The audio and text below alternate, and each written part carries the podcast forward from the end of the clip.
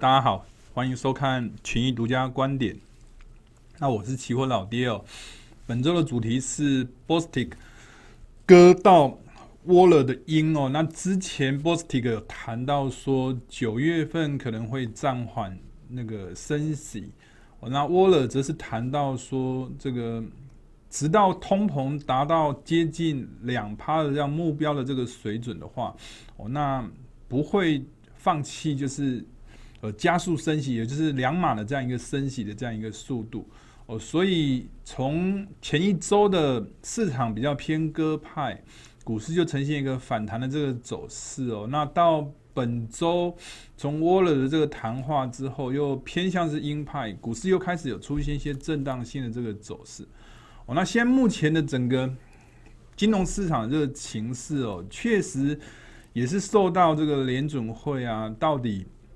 它的升息的这个步伐是快啊，或者是慢哦，影响或者是主导现在目前的这个整体的这个市场哦。那整体的这个市场大概就是在争论说，现在目前的这个升息的这个主流到底是呃两次的这个升息两五十基点，或者是三次的五十的这个基点？那基本上对市场就产生这种割跟。鹰的这样一个转换，那市场也在这种情况底下就呈现一个比较偏哦震荡性的这样一个走势哦。那我们来看一看本周的这个国际市场这个焦点了。如同老爹刚刚所谈到的哦，那 Bostic 从鸽派转到这个 Waller 这样一个鹰派的这样一个说法，那就造成最近的这个市场这个行情啊，先反弹后稍微修正回档做修正的这样一个走势。不过我们来看看第二则哦，这是最鹰派的这个布拉德，他在本周也有谈到说，在疫情爆发前，就是二零一九年的年末啊，当时的这个联邦基金的这个利率是一点五五趴，那当时的这个十年的这个美国的这个国债利率是一点八六趴，那那其中他也有谈到说，抵押贷款这个利率是低于四趴，这个可能相对来讲比较不重要。哦，那他认为说，这些数据可以作为通胀得到控制后这个利率水平的一个一个基准哦。那基本上这个议题，老爹把它视为说是，呃，现在目前啦，其实一种说法就是，呃，中性的利率普遍很多的联准会官员都视为是二点五趴。哦，那在利率升息到中性利率之前啊，基本上。升息的速度是快的哦，那到了中性利率之后，升息的速度就会变慢了。那布拉德又谈到了另外一种说法啊，就是联邦基金利率在疫情爆发前，当时是一点五五趴哦，那十年债这个利率大概是在一点八六趴。那如果用这个一点五五趴到一点八六趴，我这个当做基准，或者是用中性利率二点五趴去做基准。某种程度啊，就可以指引啊，到底到最后联准会的这些官员啊，到底这个升息两码两次，升息两码三次，到底哪一个是主流？那如果是升息到一点五五趴到一点八六趴之后，就会暂缓暂缓升息，就升息的速度变慢，就是从两码变成升息一码。那这样子的情势，事实上是以最近期的这个市场这个解读，我事实上是比较偏鸽派的。那如果是要升三码之后，到达中性利率二点五趴之后，才这个升息的这个速度才会变成是每次升一码这样子的一个速度，其实在目前的这个市场这个解读，事实上是比较偏鹰派的。我大概是这样一个逻辑。那现在目前市场大概就是处在一个这样一个主流的这个争论。那在不确定性的这个情况底下，这也是造成现在目前啊追加这买盘的力道。可能不连续，或是追价卖压的这个力道，其实也是不连续，也是造成整体的这个市场陷入一个比较偏向整理的一个主要这个因素。哦，那本周也有公布五月份的这个 ISM 的这个数据哦，整体的这个数据其实是好于预期的哦，但是在这制造业的这个就业分项指数是呈现萎缩的，那这个萎缩大概是。二零二零年十一月以来，首度在就业市场出现萎缩的。那一般来说的话，就业市场是可以当做是经济有没有陷入一个萎缩一个最重要的一个温度计哦。哦，所以这一次五月份的这个 ISM 的这个就业数据啊，呈现一个萎缩哦，也也就让人家会去联想到，现在目前是不是有这个经济停滞的这样一个疑虑？那再加上这个 ISM 的这个物价指数啊，虽然说有小幅小幅的这个回落，但是基本上现在目前还是处在一个相对比较高位的哦，所以在昨天所公布的这个。五月的这个 ISM 的这个数据啊，我基本上就带来呃市场联想到说，是不是停滞性通膨又有可能会产生的这样一个疑虑，那也造成礼拜三的这个整体金融市场美股跟美债啊呈现一个股债双杀的这样一个走势。那当然这样子也会影响到就未来一段时间哦，这个整体金融市场追加买盘的这样一个意愿哦，因为。市场就会开始去联想，是不是有可能会有更多的这个数据啊，去证明未来有可能会有出现停滞的这样一个效果。那另外的话，六月开始基本上就开始要进行缩表。那当然，我们这个主题过去跟大家谈到的是，六月缩表之后啊，这个美元会进入一个货币减少上升的这样一个循环。哦，这样一个看法，老爹的看法还是没有改变的。那本周还有另外一些跟原物料。相关比较连接度比较高的这些讯息哦，从其实从前一周，俄罗斯总统普丁就一直有谈到说，哦，如果西方解除制裁的话，我就会采取一些便利粮食出口的一些相关的这个措施。但事实上啊，最近其其实也没有什么特别西方解除制裁的这个相关的这个讯息，只不过。本周的这个欧盟的这个高峰会啊，因为我就下一则匈牙利的这个反对哦，欧盟的这个第六轮的这个对俄罗斯的这个制裁方案，并没有如期的这个通过，那可能是这样子的一个关系哦。这个这个最近的这一周啊，就是在俄罗斯的这部分啊，可能就有开始传说这个黑海的这个这个。出口的这个管制哦，就是船舶啊，这个基本上就会带来一些这个原物料啊，或是农粮的这些产品，有机会可以做一个大量的这个出口，这也造成本周的一些农产品的这个价格的这个走势哦，出现比较明显的这个滑落的这样一个走势哦，那这个也是最近其影响到整个金融市场哦比较特别的这个资讯。那拜登其实一直在讲说可能会取消。中国大陆的一些相关的一些关税的这个壁垒，那当然最终主要的目的还是要去控通膨了哦。不过现目前看起来还是只有听到楼梯响哦，人都没有出现。但基本上以现在目前美国对中国的这个相关的这个政策，其实内部哦，其实看法还是挺分歧的哦。所以这个可能就。观察它到底这样一个政策什么时候会落地，那这个会影响到呃股市的这个表现，也会影响到人民币相关的这个走势的这个表现。那本周也有一度传出说，OPEC 准备要豁免俄罗斯石油的这个产量的这个限制。哦，这一段话看起来比较复杂。哦，其实基本上 OPEC 假设是这样子，那俄罗斯是占其中的。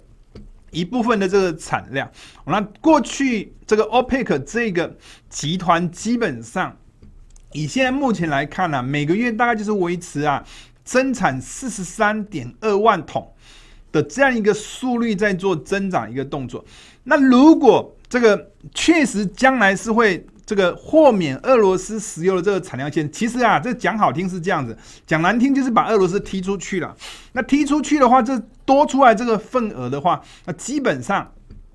沙特啊、阿联酋就会去弥补这一块这个产量。间接来说的话，就代表这样子的一个政策啊，就是间接的在做一些这个。Up OPEC 的这个增产的这样一个动作哦，那当然了，这个在这一次六月二号所开的这个 OPEC 的这个会议啊，哦，那基本上 OPEC 并没有对这样一个相关的这个议题啊，我做出任何正面或负面的这样一个反应。不过市场确实也因为这样一个关系哦，这个油价这个走势也开始有出现一些比较偏向是震荡性的这个震荡拉回的这样一个效果哦。那最后一个讯息的话是有关。呃，沙特阿美其实在上周就有谈到说，现在目前全球的这个闲置石油的这个产能其实是不足的。我现在目前是不足百分之二，所以如果说要做一个大幅度、大幅度的这个增产这个情况下，基本上也不太容易的。那他当然提到主要的原因是因为。现在目前啊，各个国家能源转型太快，我就造成整个能源业的这个这个供需的这样一个混乱这个状态。那当然这也是造成现在目前整体的这个油价，除了俄乌的这个问题之外，维持在一个相对比较高档，背后非常重要一个主因。过去老爹在很多的这个场合都一直提到，要环保，可能就高油价就变成是它背后一个最重要一个代价。哦，那当然，目前为止啊，这样一个政策没有转变这个情况底下，哦，这种能源转型的这个混乱，还是一定程度会带来油价维持在高位做整理的这种可能性，还是相对比较高的。那过去老爹也从哦这种轻原油不同合约的这种远近月的这个价差，你会发现现在目前啊。这个近月的合约相对来讲都比远月的这个合约来的贵，意思就出现逆价差的这种结构。那这种逆价差这个结构如果没有改变的这个情况底下，也代表说整体这个轻原油的这一块市场这个长期的这个趋势啊，还是保持一个多头的这个趋势，还是没有改变的。那只不过短期可能会受到一些哦政治面啊。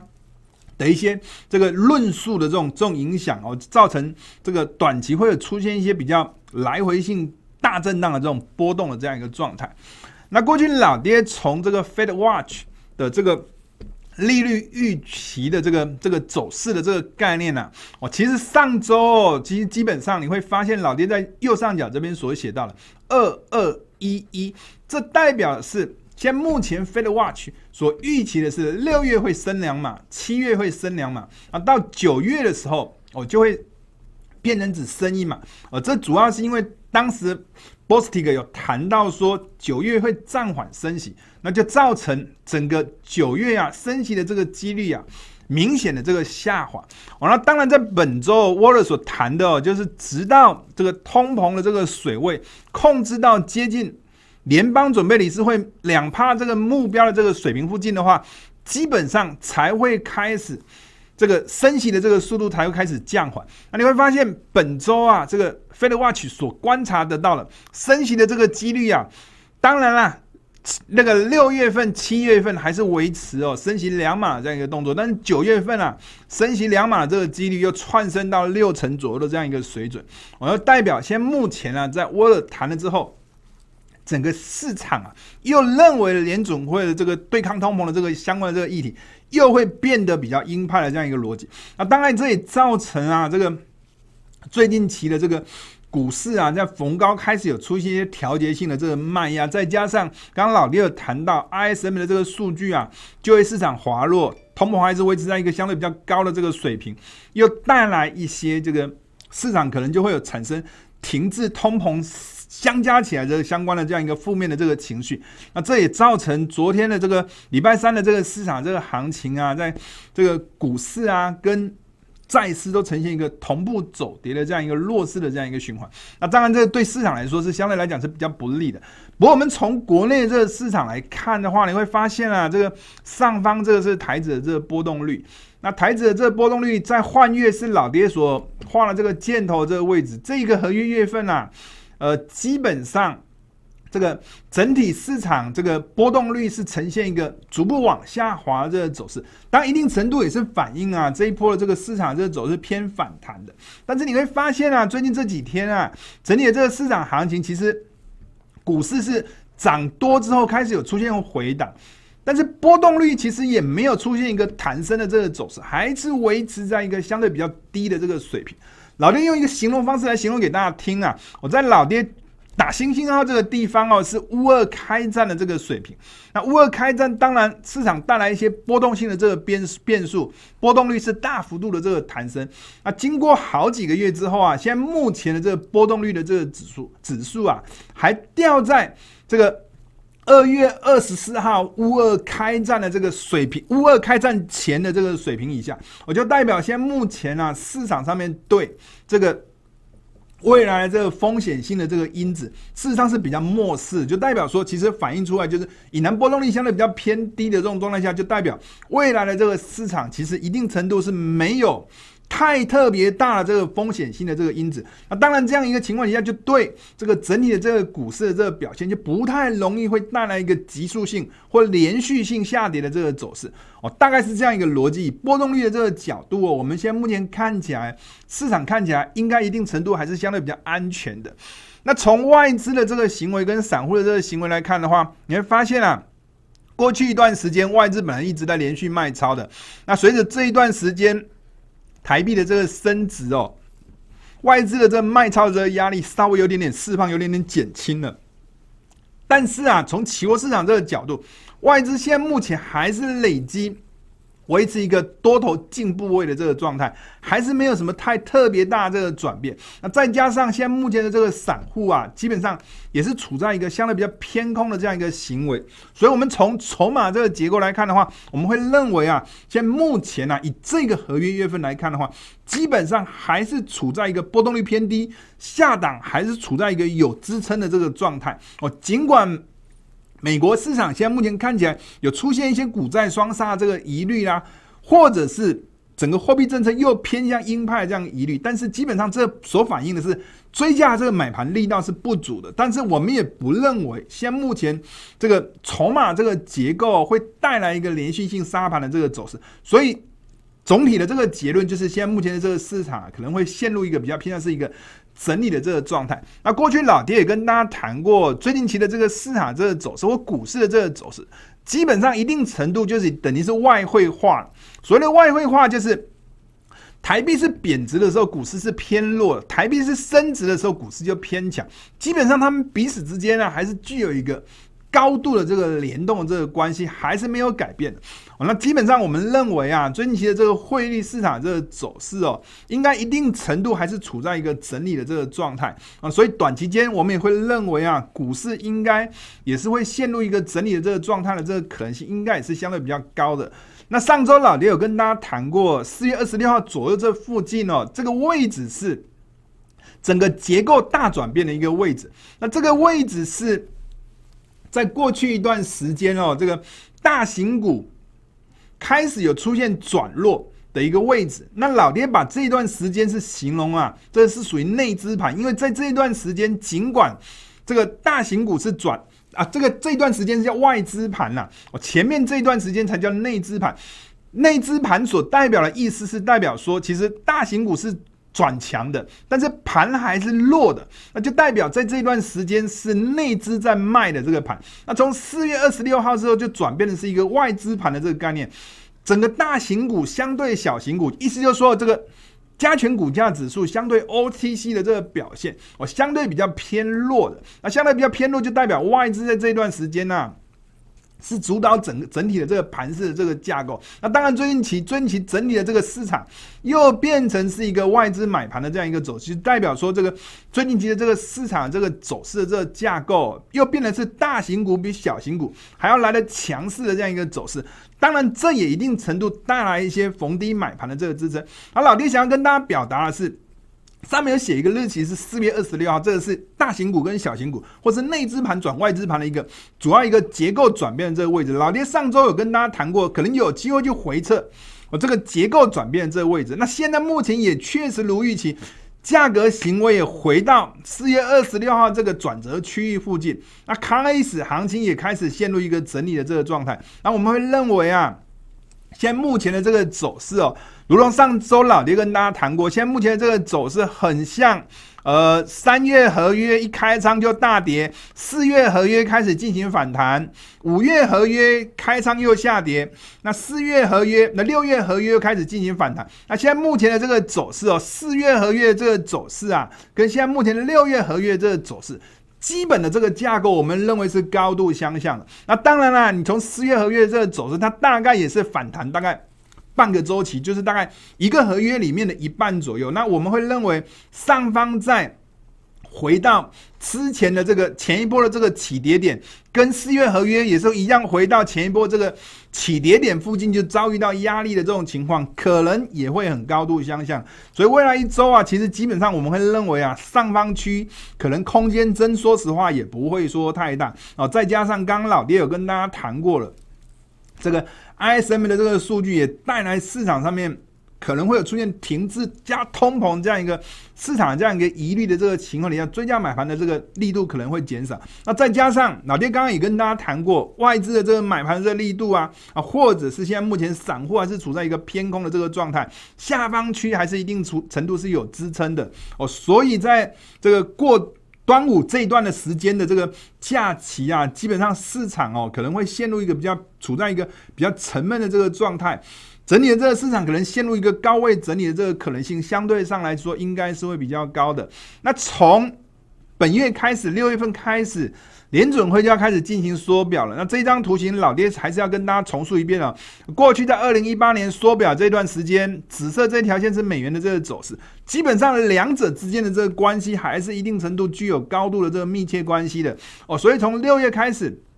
进行缓缩表，可能到九月才会开始缩表，速度才会开始正式加快。那基本上我们也是认为啦，美元在缩表这个期间呢，长期应该还是处在一个比较偏多的这样一个循环是没有改变的。那如果从欧洲的这个股市，这个美国的这个股市彼此之间的这个走势关系哦，去做一个简单这个比对，我们会认为啊，过去老爹有跟大家谈过，在二月二十四号乌俄开战以来。德国股市先跌之后反弹上来，没有过压力之后又往下跌。我现在这一波啊，这一波行情的这个反弹哦，这个基本上又很接近这个当时俄乌开战的这个起跌区域附近。老爹还是把这个水平附近视为是一个中长线重要的这个压力区。那当然，以现在目前来看啦，整体的这个市场哦，看起来是把经济摆第一。哦，政治摆第二，至少从本周的这个欧盟的这个峰会啊，这个匈牙利反对之下，造成第六轮的这个谈判，一定程度没有达到这个制裁俄罗斯的这个效果。你可以把它解读成说是，现在目前至少看起来是经济还是摆在。政治的这个前面，那当然这个对股市来说是基本上是比较正面。那当然了，这一个变数啊，现在目前还是会去影响到这个未来啊，整个金融市场到底是经济摆第一还是政治摆第一，这个转换还是会影响到整体的这个趋势这个走势。如果一旦呢又开始去进行一些这个制裁上的这个相关的这个措施的话，那基本上我们会认为啊，德国股市在回撤这个。二月二十四号，乌俄开战的这个起涨起跌区域这附近，基本上我们还是会认为有压力，在这个水平附近还是会遭遇到一些比较逢高获利了结的这个卖压，或是逃命的这个卖压的这个可能性，应该还是相对比较高。所以在德国股市的这个部分，我们认为在地缘关系的这个压力底下，逢高应该还是可以采取一个比较略微偏空的这样一个一个一个策略。那当然，美股的这个走势哦，我们认为可能也会陷入一个比较偏向是属于整理偏弱这个走势了哦。那现在目前的这个价格哦，也是回到这个乌二开战的这个水平区域附近，还没有很明确的就是站上或跌破的这样一个走势。那整体上来讲，因为 ISM 的这个数据透露出未来可能有停滞通膨的这样一个疑虑。